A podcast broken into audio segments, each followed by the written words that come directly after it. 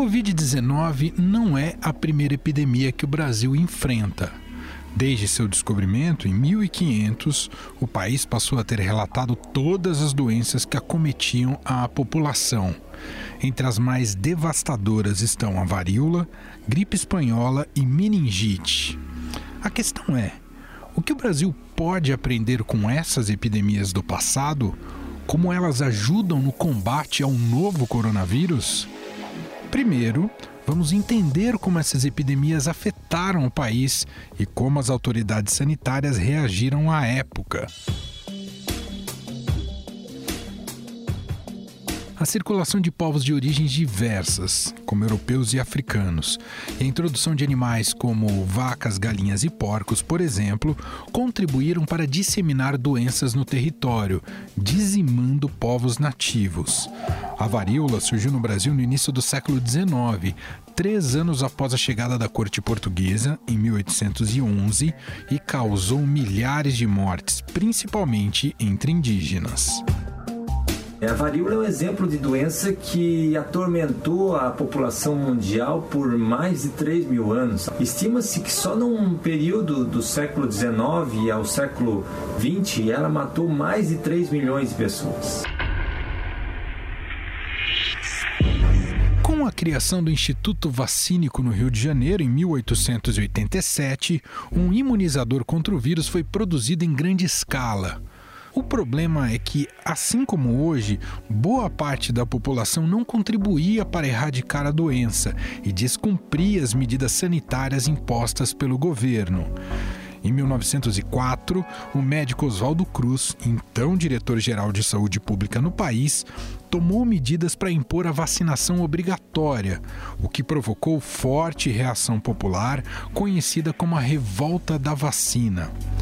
O professor João Malaya, do Departamento de História da Universidade Federal de Santa Maria, conversou com a gente e explica como foi esse processo.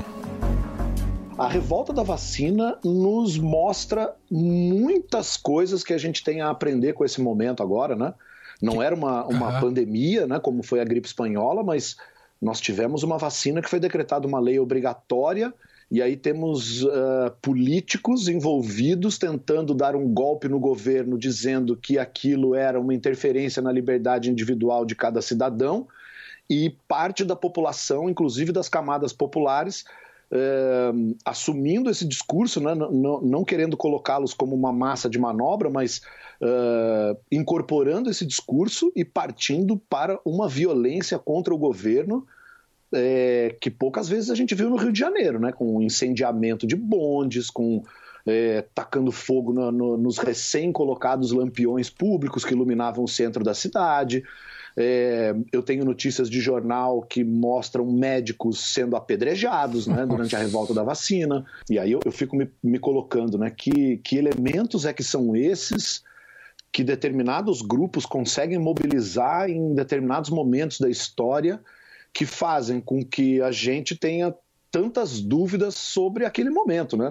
Eu acho que to, todos nós, é, e aí eu, eu, falo como um também ex-professor de ensino médio, ensino fundamental, que dei aula há muito tempo, e tenho muito orgulho de ter trabalhado também com ensino fundamental e médio.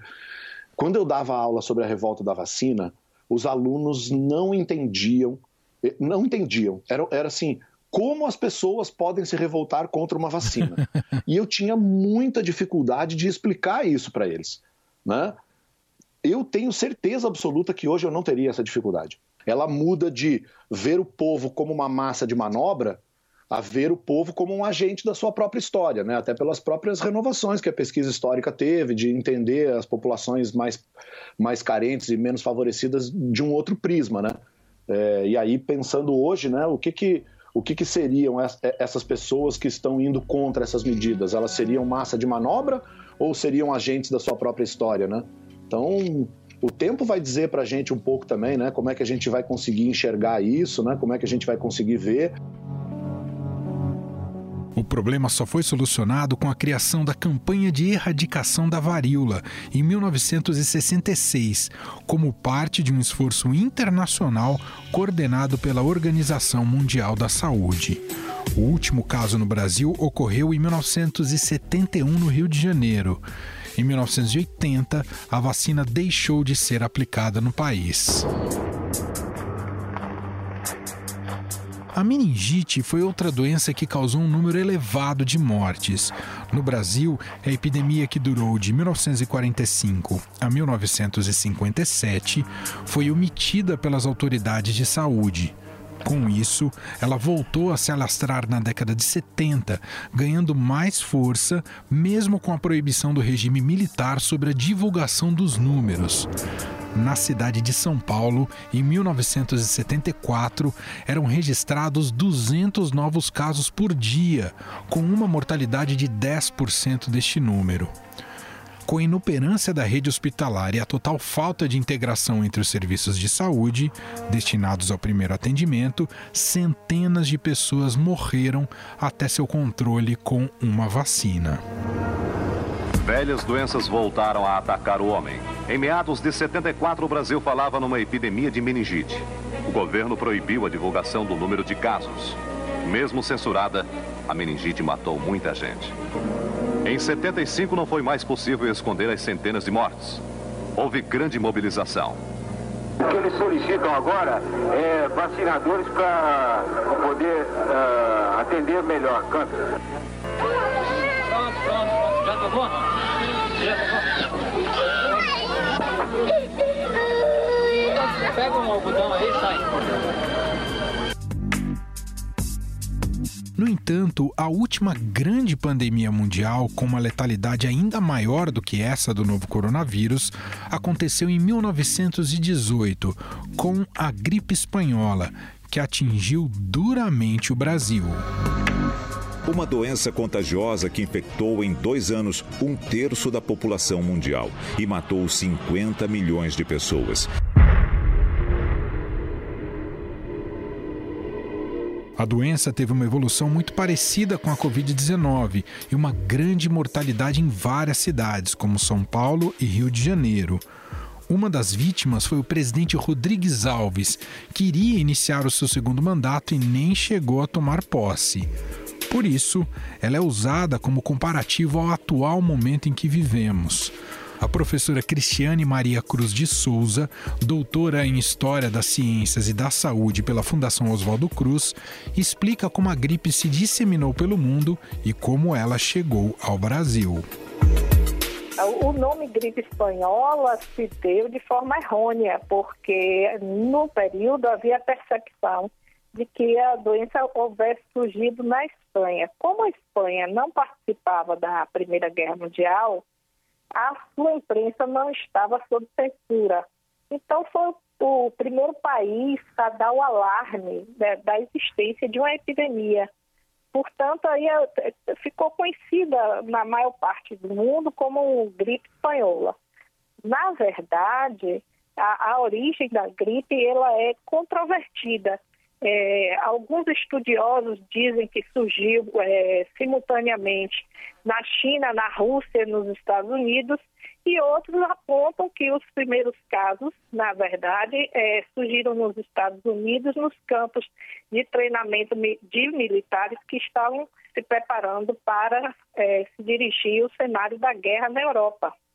É, esses soldados adoeceram, né? É, acho que o primeiro é, é, sinal foi num, num, acampamento no Kansas, e esses soldados adoeceram, apresentaram sintomas benignos, ficaram aparentemente curados, foram para a Europa e lá disseminaram o vírus. Sim, os tempos são outros, né? Porque os meios de transporte eram outros, né? É, é, o contexto todo era diferente. Mas é, é, também é, a gripe chegou aos cinco continentes, né? É, é, se espalhou por todo o mundo.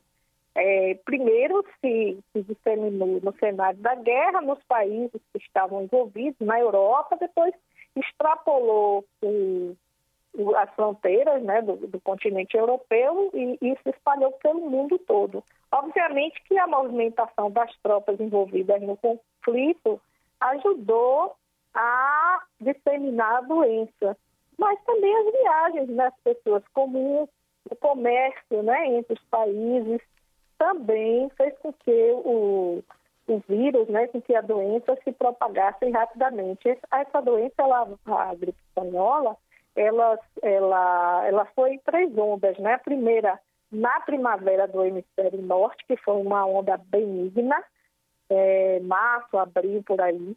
Em agosto, irrompeu uma outra onda muito mais letal, em agosto de, de 1918, e em 1919, no início do 1919, nos primeiros três meses, houve uma onda menos é, letal é, da mesma doença.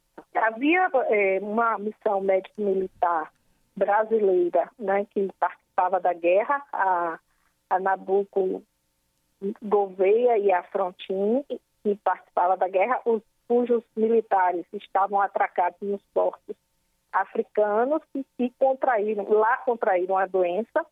Há quem diga que esses militares, quando voltaram para casa, trouxeram vírus, mas os primeiros registros começaram a aparecer quando aqui aportou um navio inglês chamado Demerara, aportou primeiro no Recife, depois em Salvador, depois no Rio de Janeiro, e aí começaram esse navio. Havia notícia que havia é, passageiros infectados né, no, neste navio, e aqui no, na Bahia, por exemplo, esse navio chegou no dia 11 de setembro, é, duas pessoas que aportaram, né, duas, dois passageiros desse navio que desceram aqui no Porto da Bahia estavam doentes e vieram a óbito. A partir daí, os jornais começaram a noticiar a disseminação da doença por toda a cidade. Assim como a Covid-19, a doença foi minimizada no início e só depois, com o aumento das mortes, as autoridades perceberam se tratar de algo mais grave. É, a gripe era uma doença que sazonalmente acometia os brasileiros todo inverno. A gripe vinha de forma benigna e geralmente matava mais os idosos. Então, quando a gripe surgiu, é, inclusive no mundo todo, é, a, é, a, doença vai causar espanto e, e, estranheza entre médicos e cientistas, a ponto de alguns acharem que era uma doença nova, enquanto outros diziam que não, que era uma gripe benigna, como aqui é, ocorria todo ano no inverno. Então, é, é, era uma doença e o que causava estranheza aos cientistas e aos médicos era o fato de ser uma doença que matava mais jovens que velhos. Né? Então, adultos jovens em plena é, faculdade é, da sua saúde, né? em plena saúde, é, eram que eram mortos é, quando acometidos pela doença, né? porque o organismo tinha uma reação muito forte ao patógeno e eles acabavam, o, o pulmão produzia muito muco e eles acabavam morrendo sufocados. É, outra coisa que espantou os médicos era a diversidade de sintomas que, que as pessoas apresentavam, sintomas neurológicos, digestivos, renais, é, afetava o coração, dava meningite, enfim, era quase como se fosse uma síndrome. A gente está vendo isso também no coronavírus, né? Uhum. Uma diversidade enorme de sintomas. Isso também causou espanto aos médicos. Outra coisa que causou espanto aos médicos era o fato de que a pessoa aparentemente curada voltasse a ser acometida pela doença e, e na segunda fase de forma violenta e até letal. Então, tudo isso causou muita controvérsia e essas controvérsias no meio médico e científico, elas transbordavam para as páginas dos jornais, as pessoas ficavam sabendo. De qualquer forma, quando a gripe rompe aqui no Brasil, as autoridades públicas, no Rio de Janeiro, por exemplo, em Salvador, elas vão, e os médicos, né, as autoridades sanitárias, vão dizer que não, que se trata daquela mesma gripe benigna, né, que não era é, nada assim tão é, virulento. Depois, com a, a, a, o aumento de mortes, né, de adoecimentos e mortes, as, as autoridades são forçadas a reconhecer que se tratava, sim, que se tratava de gripe, mas que naquela ocasião ela se apresentava de forma mais virulenta, mais contagiosa e até letal. É, então, há uma demora de reagir à doença por conta dessas percepções diferentes, né? De que doença era aquela, se era uma doença nova, se era velha doença, a doença conhecida, a gripe benigna, né? Então, há um, um, uma certa lentidão, porque a velocidade com que a doença se propagava, ela era muito maior do que a capacidade de reação dos poderes públicos. Então, há um, uma demora muito grande né, de, de ter uma reação à doença. Com o rápido contágio, assim como é com o novo coronavírus, medidas mais restritivas foram tomadas, como explica a professora Cristiane Maria Cruz de Souza. A gripe, assim como o Covid, era uma doença extremamente contagiosa e ela se propagava de pessoa para pessoa, quando a pessoa falava, espirrava, tossia, né, pelo toque das mãos, né, a mão infectada, né, depois de ter levado a boca ao nariz, a pessoa apertava a mão do outro e assim transmitia a doença. Então, é, é a mesma, são as mesmas formas, doenças diferentes, mas as formas de transmissão são muito semelhantes. Assim como a Covid, a gripe espanhola não tinha remédio específico, nem se podia desenvolver naquela época uma vacina para a doença em tempo hábil. É, não havia, por exemplo, na época da gripe espanhola, um equipamento potente, um microscópio potente para enxergar o vírus. Os cientistas supunham, alguns né, supunham, uns defendiam a ideia de que era uma doença bacteriana, e outros supunham que se tratava de um vírus, mas não se podia isolar o vírus, não podia se ver o vírus e, portanto, era difícil desenvolver uma vacina. Mesmo que fosse possível, os cientistas os médicos reconheciam que não havia tempo hábil para fazer isso, né, por, por conta que eu já chamei a atenção, na velocidade da epidemia é maior do que os protocolos, o tempo é, necessário para se desenvolver uma vacina atendendo a todos os protocolos científicos.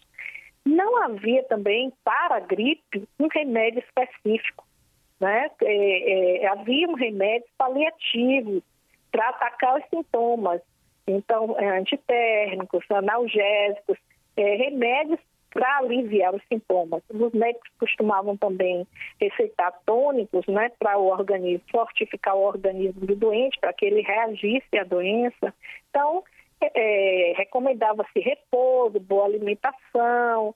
Então, eram coisas que eram que se podia fazer, né, em termos de terapêutica. Então, em termos de profilaxia, não havia vacina. Então, como evitar que as pessoas adoecessem, que essa doença se propagasse através do, na época não se chamava isolamento social, mas evitando as aglomerações e o contato íntimo entre as pessoas. Uhum. Então, as autoridades sanitárias, elas baixaram portarias, decretos, etc., proibindo aglomerações, né, proibindo a realização de eventos que promovessem aglomeração, é, festas é, é religiosas, eventos cívicos, a Romaria, por exemplo, aos cemitérios no dia de finados aqui na Bahia, ela foi suspensa, era proibido as pessoas acompanhar enterros e velórios. Então, muitas coisas foram proibidas. Ah, é, isso não significa que as pessoas obedecessem, né? As pessoas arranjavam um jeitinho de burlar. É, mas não se viu, é, pelo menos aqui no Brasil, não se viu coisa semelhante, medidas semelhantes a essa que nós estamos tendo, de lockdown, né? E, e, e de uma quarentena longa. Acabava que as pessoas não saíam com medo de se contaminar. Nessa época também surgiu um remédio que prometia ser milagroso, como a tal da cloroquina, não é, doutora? O Carlos Seidel, que era diretor-geral da Saúde Pública do Rio de Janeiro, ele recomendou que as pessoas tomassem sais de quinino, uma pequena gramagem de sais de quinino como preventivo. O quinino era usado para malária, assim como a cloroquina, é parente né, da mesma família. Ele recomendou que as pessoas usassem. lá no Rio e em São Paulo foi largamente usado sal de quinino. Em São Paulo é, chegou a faltar no mercado, os preços aumentaram muito né, por conta dessa recomendação e o Cláudio Bertoli Filho, que estudou a gripe espanhola em São Paulo, ele disse que era comum encontrar pessoas caídas no chão, não pela gripe, mas por intoxicação, por ingestão do sais de quinino. É, depois que a gripe passou, alguns médicos fizeram estudos né, dessas medicações e muitos vão dizer que o quinino não tinha efeito algum. Aqui no, na Bahia tinha um jornalista, Luiz de Carvalho, com o pseudônimo de Lulu Parola, ele fazia versos, né, quadrinhas, ironizando as questões políticas e as questões sociais, e ele vai fazer uma quadra, um verso, em que ele critica o uso do quinino. Ele vai dizer que o quinino ele não vai ter eficácia alguma, que, que contra a gripe não tinha remédio. Em sua fala, a professora Cristiane Maria Cruz de Souza comentou sobre o papel da imprensa no período para acabar com as fake news. Segundo o professor João Malaya, do Departamento de História da Universidade Federal de Santa Maria, os jornalistas foram fundamentais para mostrar as deficiências do serviço público. Uma das coisas que a gente consegue perceber por, essas, por esses jornais é, é, muitas vezes as posições que os cronistas têm. Eu trabalho, gosto muito de trabalhar com charges também, então eu acho que o, os ilustradores eles muitas vezes captam comportamentos sociais ali naquelas imagens que são é, sintomáticos daquela sociedade, né? E, e, sim, a gente consegue perceber essas angústias, né? Uh, por exemplo, é, muitas caricaturas que são feitas é, em relação à morte, né? em relação ao empilhamento de caixões, é, ao que seria uma nova normalidade. Então, assim, tem uma, uma charge no, no Malho, é, se eu não me engano, que é um, um cronista que ele coloca, ele fala assim, o, que é a nova normalidade do Rio de Janeiro na primavera. E tem um monte de gente andando com uns casacos, é, cachecóis, né? E com golas altas cobrindo o pescoço e cobrindo a boca, né?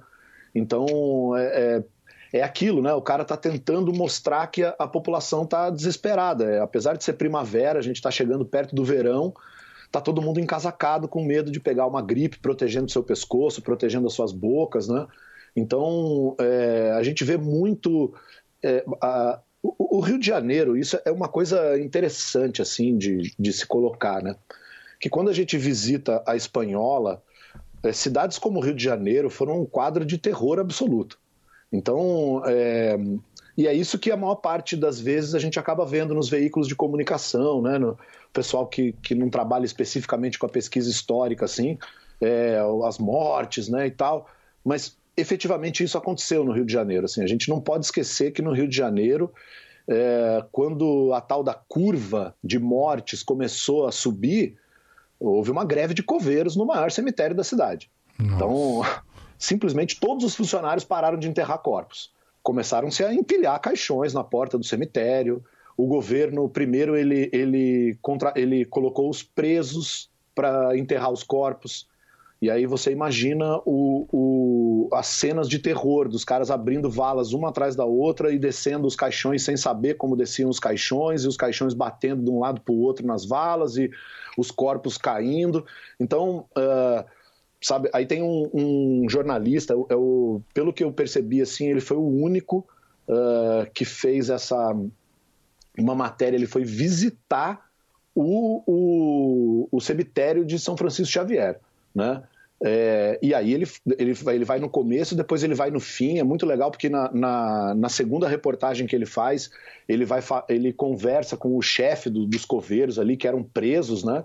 E o cara fala para ele, fala assim, ah, você sabe porque você esteve aqui, né? Então você pode dizer como é que foi no começo, você foi o único que esteve aqui, é no, no jornal A Rua. Infelizmente o, o, jornalista não assina a matéria, mas ele faz essas duas matérias ali no, sobre o, o, o, cemitério, né? A greve dos coveiros, sabe? Tem, por exemplo, esse, esse repórter vai em volta do cemitério e as pessoas estão ali dizendo para o cara, pelo amor de Deus, alguma coisa tem que ser feita, porque não se aguenta mais o cheiro de, de cadáver nas ruas. Eu fico tentando, a gente não tem acesso a essas pessoas, né, para a gente poder entender como é que elas reagiram a isso, mas essas notas da imprensa nos dão bastante a, a noção disso, né?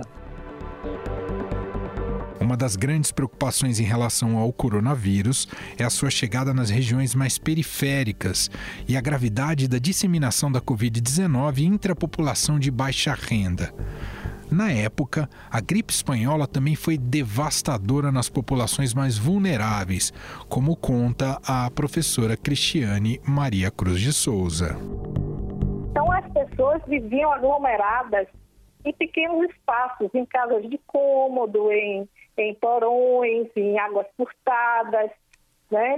como hoje as pessoas vivem é, aglomeradas, famílias inteiras com cinco, seis, sete, oito, dez pessoas num espaço exíguo, né? Sem nenhuma condição. Então, isso tudo, na época, inclusive, o médico Pacífico Pereira vai dizer que não era nenhuma doença estranha que estava assaltando a Bahia, e sim a gripe só que naquela época com uma virulência muito maior devido às condições de vida dos soteropolitanos, que viviam aglomerados, assim, é, é, moravam mal, eram mal alimentados, né, tinham uma saúde ruim, é, eram acometidos por outras doenças. Aqui em Salvador, agora, além da Covid, nós estamos sendo, é, é, vivendo uma, uma epidemia de dengue, chikungunya e zika. São muitos casos dessa doença. Então, na época, era a febre amarela, é, é a peste, a malária, a tuberculose. Ainda que a Diretoria-Geral da Saúde Pública da Bahia tenha dividido a cidade em zonas sanitárias, tenha nomeado médicos para atender essas pessoas, é, os, os, que eles chamavam de indigentes, né? pessoas que não tinham condição de inválidos, distribuíram remédio para essas pessoas, mas certamente, apesar de o vírus não escolher, né? o vírus é dizem que o vírus é uma coisa absolutamente democrática, não escolhe sexo, nem idade, nem cor, mas, obviamente, que as pessoas que não tinham condição de fazer frente à doença eram que que morriam, né? Diante desse cenário, como o Brasil e o mundo se recuperaram economicamente dessas epidemias? Primeiramente, houve comemoração pelo fim da gripe espanhola em alguns lugares. A euforia era tanta que o Carnaval do Rio de Janeiro de 1919 é lembrado até hoje como o maior da história e teve até música sobre a doença.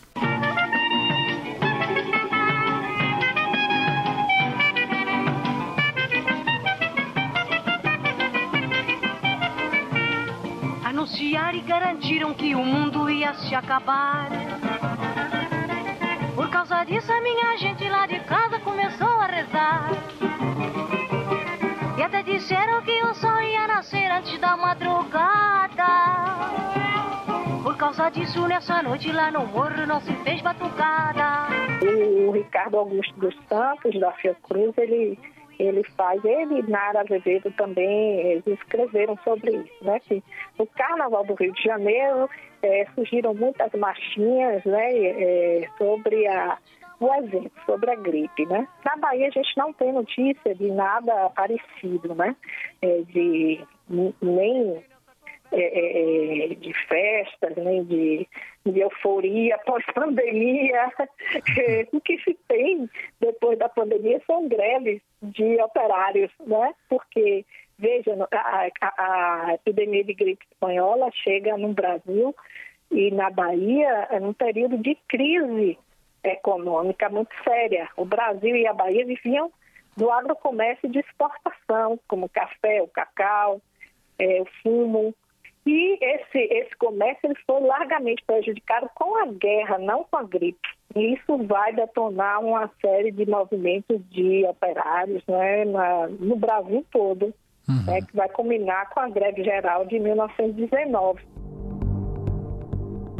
Ao mesmo tempo, o professor João Malaya, do Departamento de História da Universidade Federal de Santa Maria, diz que a recuperação foi surpreendente para um mundo que tinha acabado de enfrentar uma pandemia e uma guerra.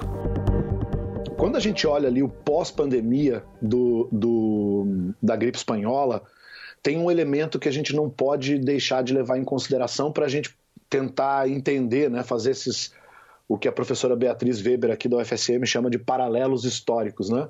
É, acabou a Primeira Guerra Mundial também. Não foi só a, a pandemia, né? Então foram quatro anos de guerra. Uh, no último ano, o Brasil com, se envolvendo nessa guerra, perdendo pessoas na guerra, né?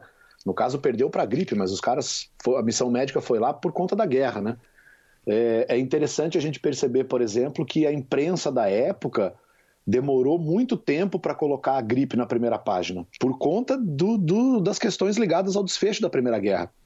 E logo depois, quando acaba a pandemia, que é assinado o Tratado de, de Paz, as páginas dos jornais e das revistas do Rio de Janeiro passam a comemorar o fim da Primeira Guerra. Jornais como, é, revistas, né, como por exemplo a Careta, que era a principal revista do Rio de Janeiro, talvez a mais popular, ela não colocou nenhuma capa sobre a espanhola. As capas são sobre a Primeira Guerra. A revista O Malho não, né? O Malho tem uma capa, inclusive, que é, é Nossa Senhora, não, uma Nossa Senhora e orai por nós, né? É, uhum. é a capa porque o negócio estava feio mesmo, mas a careta não. E outros jornais, uh, quando colocaram a, a espanhola na primeira página, foi dividindo espaço com a Primeira Guerra Mundial, né? Então, é, eu creio que, que há, um, há uma confluência junto com a pandemia, né, do fim de uma, de uma guerra mundial, a grande guerra, né? Para eles não era a primeira guerra, né, eles não sabiam Sim, que ia ter outra. É verdade. Então, até na recuperação econômica. Uhum. Eu, nessas pesquisas que eu tive fazendo, eu fui uh, observar, né, eu sou, o meu doutorado é em História Econômica, eu adoro economia, então eu fui ver dados econômicos e macroeconômicos da recuperação da pandemia quando eu me deparo que na verdade a recuperação foi estrondosa, maravilhosa. Nunca, talvez, a gente tenha uma recuperação econômica como foi visto depois daqueles anos, mas não foi por causa da pandemia, foi por causa da, da, do fim da Primeira Guerra. As relações comerciais foram restabelecidas, eh, os navios podiam né, trafegar aí pelo, pelo Oceano Atlântico sem o, o medo de ser bombardeado por um submarino alemão. Então, a Alemanha né, novamente entra no ciclo, né, quer dizer, as coisas entram no eixo. Então, o que a gente pode ver assim de, de dados econômicos é até 18. É, eles, eles vêm caindo num certo. Eles vêm lá até 14 num determinado padrão, em 14 cai, em 15 continua estabilizado, em né, 16, 17 ele fica estável e aí em 18 ele cai muito mais, né? Agora, basta saber como a nossa história será escrita ao final da pandemia do novo coronavírus e se podemos já sonhar com a prosperidade assim que tudo isso acabar.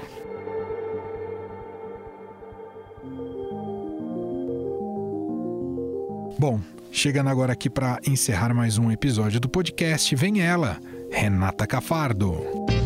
Fique em casa com o Estadão, com Renata Cafardo. Hoje o nosso papo é com a deputada federal Tabata Amaral, do PDT de São Paulo. Ela está morando na Vila Missionária, na periferia de São Paulo, extremo sul, na casa onde ela nasceu e a mãe dela mora. Oi, Tabata, tudo bem? Oi, Renata, tudo bom? Na medida do possível, estamos bem. Me conta, como é que está sendo o seu isolamento, hein? Você está em Brasília, está em São Paulo, onde é que você está? Eu estou em São Paulo desde a metade de março, se não me engano. Tô com a minha mãe, com meu irmão. A gente mora na Vila Missionária, então estou no extremo sul. E minha sorte é que nós temos seis cachorros. Então a gente, nós não estamos sozinhos, mas estou aqui em casa tentando respeitar ao máximo o isolamento social. Sua rotina mudou muito, então, né? Agora você escolheu ficar na casa da sua mãe nesse momento de isolamento, para estar com a família e tal, e é um momento completamente diferente para você, né? Sim, minha mãe falou uma coisa que eu acho que, enfim, que é bonito. Desde os meus 16 anos que eu não moro em casa durante a semana. E para mim tá sendo muito bom, assim, de ser mimada mesmo, sabe? Minha mãe, e tipo, ter a mãe podendo te apoiar nesse momento tão difícil em que a gente tá trabalhando 18 horas por dia e eu fico angustiada e eu fico preocupada com o Brasil mesmo. E o meu trabalho eu não posso fugir disso, eu tenho que olhar cada coisa que está acontecendo. E aí minha mãe trazer o prato de comida para mim, meus cachorros todos, sabe assim, eu vendo eles o dia todo. Então faz diferença. E o que, que você faz para relaxar? Hein? Tá trabalhando 18 horas por dia, tem alguma coisa que você faz? Ginástica, ver filme, série, música, livro. Tem algum momento que você relaxa, Tabata? Olha, eu sou doida por livros, então domingo é o dia assim que eu falo, não, hoje eu realmente tento não trabalhar e aí eu tô com uma pilha de livros que eu tô lendo. A gente tá fundando um clube de leitura, que era uma vontade que eu tinha há muito tempo, e aí eu fiz uma página no Instagram que chama Nosso Lugar de Leitura. E a gente escolheu lá 12 livros, vamos ler um livro por mês com pessoas do Brasil todo. É, uma outra coisa que eu faço, que eu não faço nada de exercício, eu sou muito ruim para isso, tenho muita dificuldade. E aí comecei a acumular algumas mensagens e e-mails para responder, etc. E andar na laje, que a gente tem uma laje bem bacana, enquanto eu respondia as mensagens. Assim, Renata, dá uma hora e meia respondendo o povo, é muita mensagem e eu ando 9 mil passos nesse período. Aí pelo menos eu vejo a missionária, é, eu recebo um arzinho na cara, eu ando. Se você quiser ouvir mais desse papo, fica ligado hoje às 17 horas no podcast Na Quarentena aqui mesmo no feed do Estadão Notícias. Ela falou com a gente sobre esse momento de crise para o país e especialmente o que ele representa para a área da educação.